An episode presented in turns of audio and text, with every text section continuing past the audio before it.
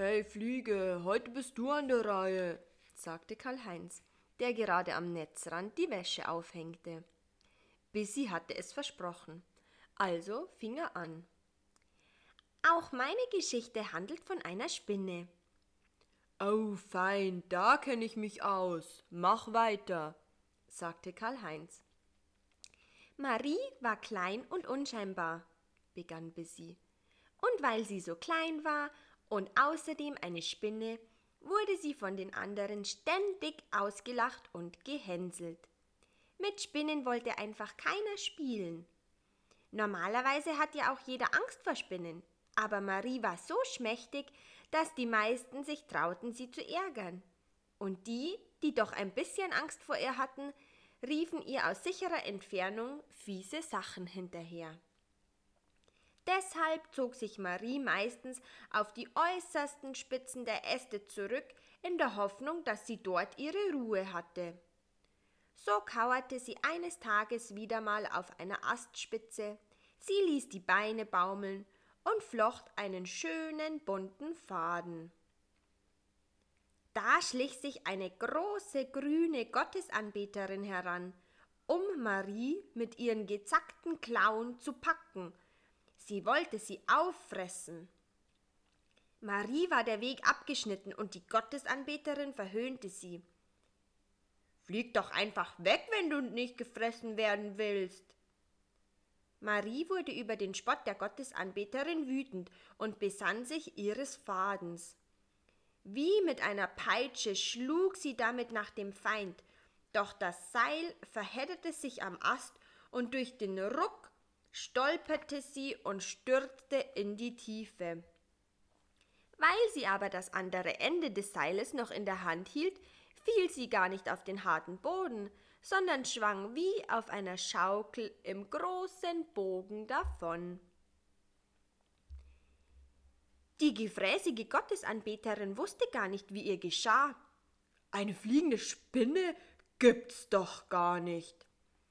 Von da an sauste Marie an ihren Seilen blitzschnell von einem Ort zum anderen. Und wenn sie sah, dass die Gottesanbeterin wieder ein Insekt fressen wollte, schwang sie sich hinüber, schnappte das arme Insekt und bewahrte es vor dem sicheren Tod. Marie schneidete sich ein hübsches Kostüm, es war knallrot mit gelben Streifen. So verkleidet rettete sie Raupen und Heuschrecken, Käfer und Fliegen, und einmal fing sie mit ihrem Lasso ein Blatt auf, das gerade mitsamt einer kreischenden Blattlausfamilie in den Abgrund stürzte. Es sprach sich sehr schnell herum, dass eine Superheldin unterwegs war, die jedem aus der Patsche half. Und dann, dann passierte es. Bei einem Rettungseinsatz verlor Marie ihr Kostüm und alle erkannten voller Entsetzen, dass die Superheldin eine Spinne war. Erbost über diesen Betrug riefen sie ihr die übelsten Schimpfworte hinterher und verhöhnten sie. Marie floh wie früher auf die äußersten Astspitzen und versteckte sich dort vor den anderen.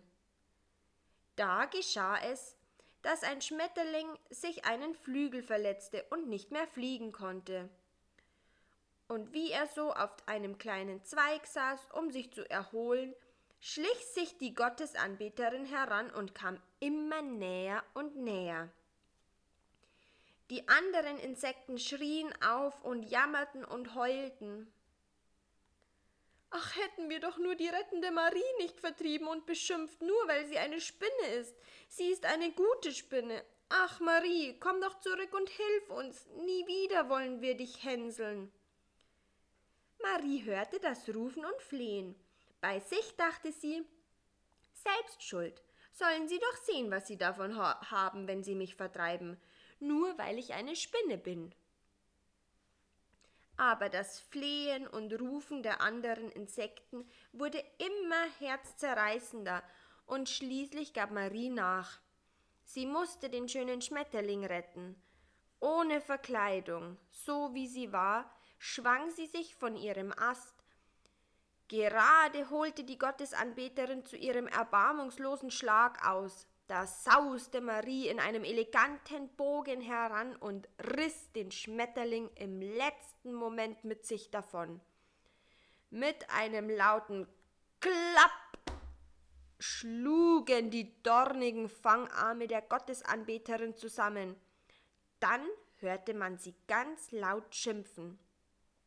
Der Schmetterling kam mit dem Schrecken davon, und Marie wurde gefeiert wie eine Heldin.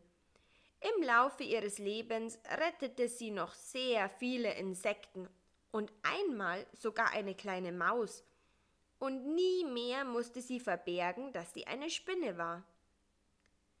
Karl Heinz war noch ganz in die Geschichte versunken und schaukelte an einem Seil. So wie die rettende Marie wär ich auch gerne.